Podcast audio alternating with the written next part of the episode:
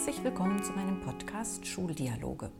Die Schreie nach Reform unserer Schulen und nach einer grundsätzlichen Erneuerung unseres Bildungssystems werden immer lauter und in Zeiten des Homeschoolings offensichtlich. Es gibt zahlreiche Vorschläge, in welche Richtung sich Schulen entwickeln sollen, um unsere Kinder zukunftsfähig zu machen. Es erweckt manchmal den Anschein, als bewege sich da gar nichts, als ob in unseren Schulen nichts davon ankäme. Das stimmt so nicht. Ich kenne zahlreiche Schulen, die sich auf den Weg gemacht haben, die innovative Konzepte ausprobieren und Neues wagen. Ich klopfe an bei den Menschen, die diese Schulen leiten. Ich will wissen, wie sie das geschafft haben, wie sie dahin gekommen sind, wie ihr Alltag aussieht und vieles mehr. Mein Name ist Daniela Schöne-Fechtner. Während meines Besuches an der Richtsbergschule in Marburg hatte ich einen halben Vormittag die Gelegenheit, mir das Perlenwerk anzuschauen. So heißt die Lernlandschaft an der integrierten Gesamtschule in Marburg. Vor ein paar Jahren wurde die Schule, die damals bereits Teamschule und Kulturschule war, komplett auf den Kopf gestellt. Es wurden Wände rausgerissen, die Schüler und Schülerinnen mit iPads ausgestattet und eine Lernplattform entwickelt. Besonders gut gefallen haben mir die großräumigen Lernateliers, in denen jedes Kind seinen personalisierten Lernplatz hat, an dem es in leiser Atmosphäre arbeiten kann. Im Gang gegenüber ist ein ebenso großflächiger Raum, in dem ansprechende Möbel für Gruppen- und Partnerarbeit stehen. Fotos dazu findet ihr auf der Homepage der Richtsbergschule oder bei meinem Instagram-Account unter Schuldialoge. Ich treffe Thomas Färber, den langjährigen Schulleiter der AGS, zusammen mit dem Schuljuristen und der Frauenbeauftragten des staatlichen Schulamts für den Landkreis Marburg-Biedenkopf. Teil 1 des Podcasts umfasst die Präsentation, die Thomas Färber uns dreien netterweise gehalten hat. Hier geht es um Teamstrukturen, die Organisation im Schulleitungsteam, um Delegieren, aber auch um pädagogische Geschlossenheit und Haltung. Der Baulärm, der zu Beginn des Interviews zu hören ist, darf immer in der Mittagszeit zwischen 11.40 Uhr und 13 Uhr gemacht werden, also während unseres Gesprächs. Wir ziehen danach aber um in den Makerspace für Lehrkräfte. So etwas gibt es auch in dem von außen eigentlich wenig ansprechenden Gebäude. Umso überraschter war ich von den hellen Räumlichkeiten, den breiten Fluren, den Teppichböden, den Sitzecken und natürlich dem Atrium. In Teil 2 des Podcasts spreche ich mit Thomas Färber über seine Rolle als Schulleiter, über seine Zufriedenheit aber auch über die sehr, sehr hohe Zufriedenheit seines Kollegiums. Ich habe ihn gefragt, wie er das Bauamt davon überzeugen konnte, Wände rausreißen zu lassen und wie er dem Herbst unter Corona-Bedingungen entgegenzieht. Ich wünsche viel Spaß beim Zuhören. Also, dass, dass wir tatsächlich, wir als Schulleitung, Macht abgegeben haben. Und das, also das ist sozusagen jetzt, was wir jetzt haben. Wir haben Jahrgangsteams, ne? Wo, wir, wo die Klassenlehrer erstmal drin sind, wo wir aber irgendwann der Personalrat gesagt hat, es kann ja nicht sein, dass die Klassenlehrer, die eh schon die ganze Arbeit an der Schule machen, auch noch dann IT-Beauftragter werden und was weiß ich nicht alles, und die Fachlehrer, ne? Sport, Kunst, keine Korrekturen, keine Klassenleitung, nichts, noch nicht mal einem Team zugeordnet ist. Und die Teams tagen mindestens anderthalb Stunden die Woche. Das lohnt sich, das ist sozusagen ein Invest, der sich aber lohnt, erfahrungsgemäß. Und deswegen sind in diesen Teams die Klassenlehrer drin, jetzt die Lernbegleiter und die Fachlehrer werden zugeordnet.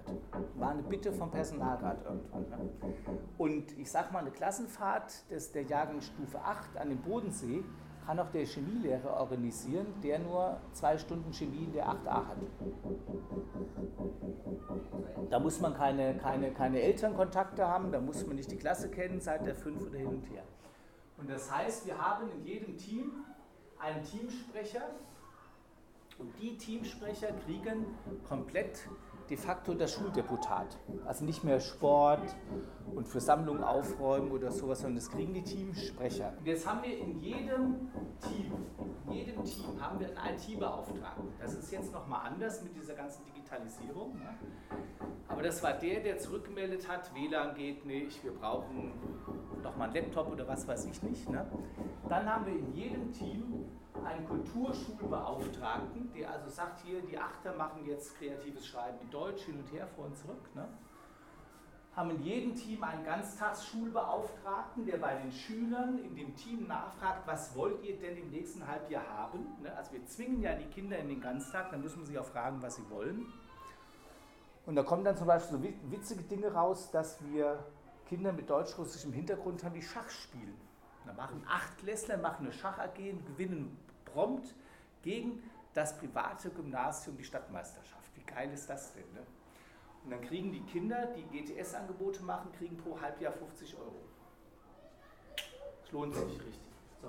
Dann haben wir in jedem Team einen BO-Beauftragten für Berufsorientierung und in jedem Team eine Lehrerin. Das hat tatsächlich klappt immer noch.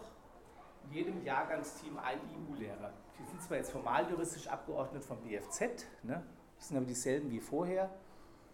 Und äh, die treffen sich einmal die Woche.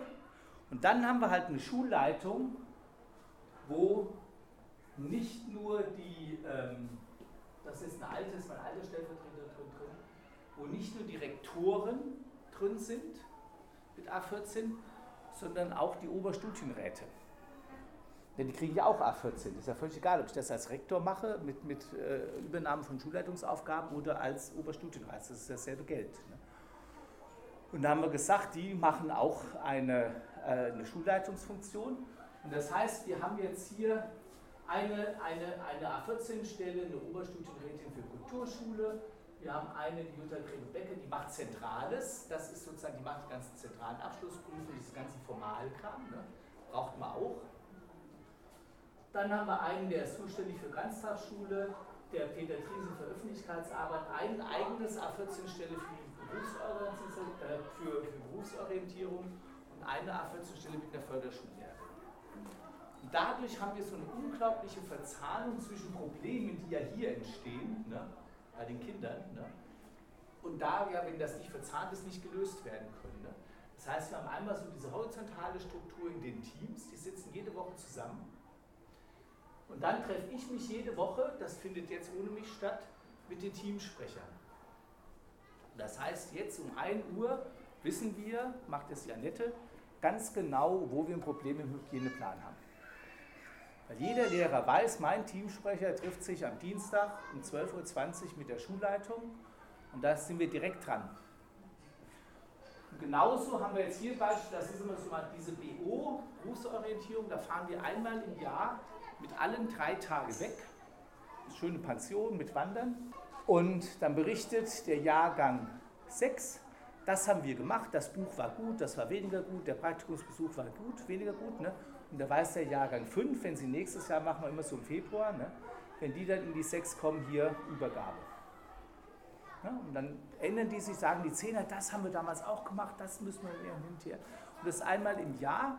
Und dann ist es halt die Aufgabe, hier von dem Reinhard Berger, dafür zu sorgen, dass das, was da verabredet wird, auch eingehalten wird. Hat er seinen Terminplan, das sagt er jetzt hier, Eisengießerei Winter lohnt sich nicht, abhaken. Ne? Und für mich das Spannende ist, ne, dass ich jede Mail, jede Mail, die ich kriege, weiterleite.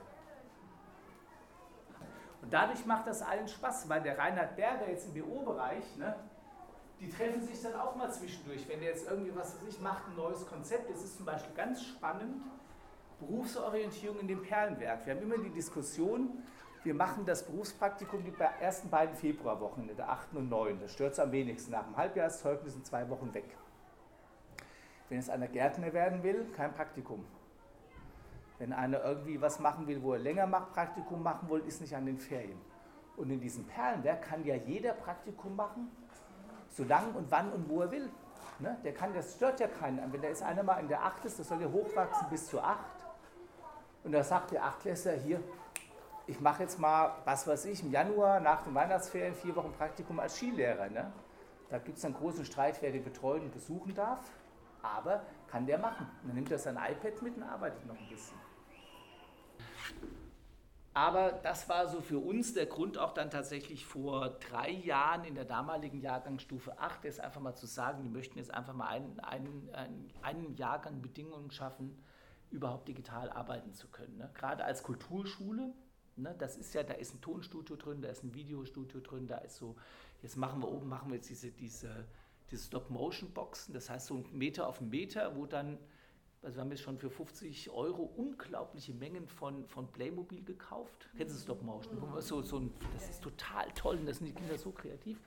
Und das vor dem Hintergrund, wie wir hier so sind, das ist unsere Schüler zusammen, das sind unsere Abschlüsse. Und es ist tatsächlich so, wir kriegen so 10% unserer Schüler, so 100, kriegen wir immer so Pi mal Daumen. Und da kommen 10 mit Gymnasialempfehlungen. Und die anderen kommen, weil sie uns gut finden und dann kriegen wir hier aus dem Stadtteil immer die Kinder von den Eltern, die in vier Jahren Grundschule kein einziges Mal aufgetaucht sind. Also die es noch nicht mal schaffen, ihr Kind aus dem Stadtteil in die Stadt anzumelden. Ne? Wo sozusagen 0,0 Bildungsehrgeiz da ist. Ne? Also wir hatten ja früher die Hauptschule, ne? die haben ja früher diese bildungsehrgeizigen Eltern lieber in die Förderstufe oder in die Hauptschule von der Friedrich-Ebert-Schule äh, angemeldet. Ne? Raus aus dem Stadtteil, meinem Kind soll es besser geben. Und das sind immer so 30, 40, die das noch nicht mal das hinkriegen. Ne? Die kriegen wir auch. Das ist so ein Bild von 1967 war das, glaube ich, als Schweden von links auf Rechtsverkehr umgestellt hat. Absolutes Chaos, gut vorbereitet gewesen, trotzdem gab es an dem Tag Chaos. Kann man aber bei Wikipedia mal nachlesen, das ist schon witzig, weil die mussten ja jedes, jedes Schild in ganz Schweden in die Hand nehmen, ne? jeden Leitpfosten von rechts nach links und die haben dann von Freitag bis Sonntag das Autofahren verboten und Technische Hilfswerk, Rotes Kreuz, alles am Start.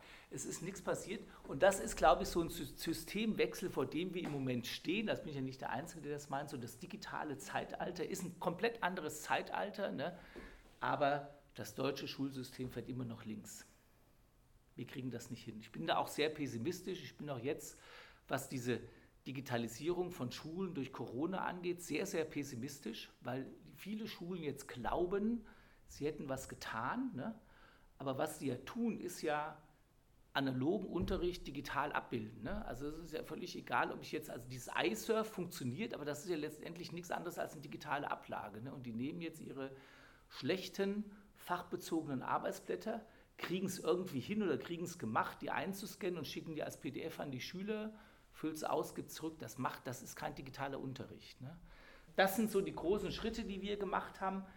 Inklusion seit 93, Ganztag 92, Kulturschule 13 und seit 2018 halt Digitalisierung. Und jetzt war uns die Frage, wie kriegen wir das hin?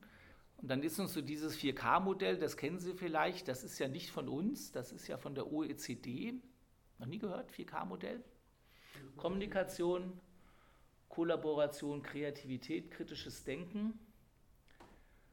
Und ähm, das ist von der OECD. Also das ist über jeden, Verdacht erhaben, links zu sein. Ne? Aber das ist das, was führende weltweit Menschen sagen, das ist das, was die Kinder brauchen. Und das kriegt das deutsche Schulsystem definitiv nicht hin, diese 4K. Wir haben das für uns nochmal ergänzt um Krisenkompetenz, weil wir einfach anspruchsvolle Schülerinnen und Schüler haben. Die haben alle ihr Päckchen zu tragen. Also auch diese 10% Gymnasialschüler, sage ich immer, die haben das Päckchen, meine Töchter auch, alle beide, das Päckchen zu tragen, dass die Eltern überzeugte IGS-Befürworter sind. Das ist ja auch ein Rucksack, den man dann so mit sich trägt. Und wir müssen halt, das ist halt so, wie es ist, das ist sicherlich auch gut für was, wir müssen halt nach der 10. Klasse, müssen unsere Kinder was wissen. Ne, wenn die jetzt an die Oberstufe von Philippinum gehen oder von Elisabeth-Schule an ganz normale äh, äh, gymnasiale Oberstufen, die müssen was können. Die müssen da mitschwimmen können. Ne, sonst meldet sich keiner sein Kind an. Wir arbeiten alle integrativ, also sozusagen, dass dieses Thema Bildungsbenachteiligung ist ein Thema hier. Ne? Und wir haben alle eine gewisse innere Haltung. Und das ist ganz wichtig. Ne? Also auch die, wo ich vorhin sagte, die nicht so höchst identifiziert sind, haben diese innere Haltung. Und vor diesen Dingen sind ganz viele Dinge ausprobiert worden, auch in Teams mal ausprobiert worden. Und was so ganz wichtig war, das war hier diese pädagogische Geschlossenheit. Wir haben irgendwann haben wir gemerkt, das ist schön, Kindern immer wieder eine Chance zu geben. Ne? Aber das war auch so ein, ein, Prozess bei mir vor 10, 12 Jahren und dann hatten wir da noch einen, einen, einen Jugendforscher da, der hat auch gesagt, äh, das ist Quatsch. Also wir reden ja in der Regel, wenn Unterrichtsstörungen, reden wir in der Regel über Jungs ne? und wir reden in der Regel über, über wie sagt immer, bevor ein Kind Schwierigkeiten macht, hat es welche. So, und es gibt Kinder, Jungs, das sage ich so plakativ, die wissen am zweiten Tag in der Kita, wie man deutsches, gutbürgerliches, engagiertes pädagogisches Personal am Ring durch die Nase führt. So, das, das lernen die, das haben die daheim mitgekriegt, im besten Fall haben sie es von den Eltern oder vom Vater gelernt, hin und her. Ne? Und das ist schon auch ein Ruf nach Aufmerksamkeit und das ist auch ein Ruf nach Struktur und das ist auch ein Ruf nach, nach Zuwendung, also sozusagen im, im Zweifelsfall. Ne? Und diese Zuwendung kriegen die halt, indem sie stören. Ne? Normaler Unterricht, Schulform unabhängig, ich habe ein Drittel braves Mädchen, die machen das, was der Lehrer sagt, die kommen mit, die halten den Unterricht auf und dann habe ich ein Drittel, das gelernt hat, sich irgendwie zu konditionieren, ne? die wenigstens nichts tun, habe ich schon gewonnen. Ne? Und dann habe ich ein Drittel Pi mal Daumen, das stört, das nach Aufmerksamkeit verlangt hin und her. Ne? Und die, die auf der Strecke bleiben, das sind die braven Mädchen. Das sind die, die das machen, was man ihnen sagt. Das, sind die, das, das Blödste, was man im deutschen Schulsystem machen kann, ist, das zu machen, was der Lehrer sagt. Da kriegt man keine Aufmerksamkeit, da wird man am Ende der Schule, kriegt man vielleicht dann noch eine 2. Ne? Du hast ja nie dich gemeldet. Ich habe da immer meine Hausaufgaben gemacht, ich war doch immer da, ich habe nie gestört. Das reicht nicht für eine 2. Und der Kevin kriegt dann noch eine pädagogische 2. Oder Kevin seine Kinder inzwischen. Und da haben wir irgendwann gesagt, das war auch ein langer Prozess mit vielen pädagogischen Tagen. Es gibt eine A-Regel. Die A-Regel lautet, den Anweisungen des Lehrpersonals ist Folge zu leisten. Weil die irgendwann auch angefangen haben, den Praktikanten auf der Nase rumzutanzen oder Referendaren. Und haben gesagt, hier, stopp. Haben zu jeder Klasse eine Parallelklasse gefunden. Das heißt, im Kevin seine Kinder, wenn die nicht mehr zu bändigen sind, in Anführungsstrichen, ne, dann gehen die mit dem Material in den Nachbarraum. So, was passiert? Kevin sein Kind sagt, nö, ich, ich gehe nicht Nachbarraum. Ne? Dann sagen wir, gehst du nach Hause? Sagt, ich gehe nicht nach Hause. Dann kommt der Schulleiter und sagt, Kevins Kind, du gehst jetzt nach Hause. Dann sagt er, wie?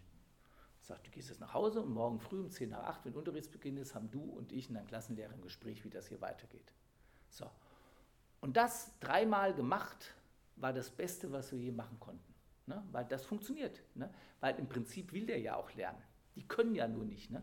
Und jetzt machen wir das in Perlenberg, machen wir das ganz genauso. Da, wir, da sind wir jetzt noch dran, so eine sogenannte Vorbereitungsgruppe, ne, wo Kevin seine Kinder auch selber sagen können, hier hat gar keinen Zweck mit mir heute. Ne? Ich kriege das nicht hin. Ich kriege es weder hin, mich hier konzentriert an meinen Platz zu setzen, ne, noch kriege ich es hin, mit anderen kooperativ zu arbeiten. Ne? Gib mir eine Schippe und lasst mich Schnee schaufeln. Das funktioniert in Wutösching. Ne? Und das, sozusagen jetzt nicht als Strafe, sondern wirklich zu sagen, die haben in Wutöschingen, befreien die Kinder, das weiß nicht, ob Sie das jetzt hören wollen, ne, so, so informell, bis zum halben Jahr von Unterricht. Dann, aber Hauptsache, die sind da. Ne? Und wir haben ja hier Haushalte auch, wie viele andere Schulen inzwischen auch, und auch Gymnasien, wo man wirklich sagen muss, jede Minute, wo das Kind nicht in diesem Haushalt ist, ist eine gewonnene Minute für das Kind. Ne? Wo, wo sagst, und wir haben ja Kinder, die sind ab sieben hier. Wenn der Hausmeister kommt um sieben, sind die ersten Kinder hier, weil es hier in der leeren Schule, hier ist es friedlich, hier wird nicht geschrien, hier riecht es nicht nach Alkohol, hier ist keine Gewalt, ne, hier ist Friede. Ne, die wollen auch gar nicht nach Hause teilweise. Ne. Und das sozusagen, das war diese A-Regel, das hat funktioniert. Ne, und das ist vielen, vielen gutwollenden Kollegen sehr, sehr schwer gefallen. Aber das war dann nach, nach zwei, drei Jahren, ne, ich habe irgendwann mal habe ich das gemacht, da habe ich ein Kind bei der Einschulungsfeier in der fünften Klasse nach Hause geschickt. Habe gesagt, schön, dass du hier bist, schön, dass du dich angemeldet hast und du gehst jetzt mit deinen Eltern nach Hause. Das war kurz vor der Eskalation, da war halt der Kevin, ne, der hat ja inzwischen Kinder, die zehn Jahre alt sind. Ne. Da wollte der Kevin, war kurz davor, körperlich zu werden. Ne, und dann ist er aber gegangen und dann kam mit seinem Papa am nächsten Morgen um acht, haben ihn nochmal eingeschult. Und da war der, hat er funktioniert. Und das hat dem nie jemand mal gesagt, Kontenance, sage ich immer. Einfach mal Kontenance. Einfach mal Bälle flach halten und die, die arbeiten wollen, in Ruhe arbeiten lassen. Das war so ein ganz wichtiger Schritt mit diesen, aber gekoppelt an dieses Rückkehrgespräch. Ne? Nicht einfach böse sein, nicht einfach Law and Order, du bist böse, du gehst nach Hause, sondern wirklich am nächsten Tag wertschätzen, zu gucken, was brauchst du denn. Ne? Ne? Und dann sagen die, sagen die, wir haben ADHS-Kinder jetzt in Perlenberg, ne? die sagen die Grundschule, das schafft er nie. Ne? Dann kommen die hier und setzen sich da in ihren Kasten. Und da sage ich, wie geht's denn dir? Oh, das ist so geil, sage ich was. Aber ich werde nicht angetickert. Ich werde nicht angetickert. Die lassen mich einfach mal in Ruhe. Ich sitze hier und kann mal endlich nach vier Jahren Terror in der Grundschule in Ruhe arbeiten. Ne? Da kommt nicht ein, und das weiß ich doch, du das ne? Das weiß die Paula, ne? das ist mal der Gegenentwurf zu Kevins Kinder, die weiß ganz genau, wenn die keinen Bock auf Mathe hat oder die Hausaufgaben nicht gemacht hat, weiß ganz genau, wie Kevin seinem Sohn antickert damit der die Mathestunde sprengt. Das sind so die, die, die Gelingensbedingungen. Also wir haben einmal, das haben wir jetzt das erste Mal, diese jahrgangsübergreifende Lerngruppe. Ne? sind jetzt ja Fünfter und Sechster zusammen. Ne?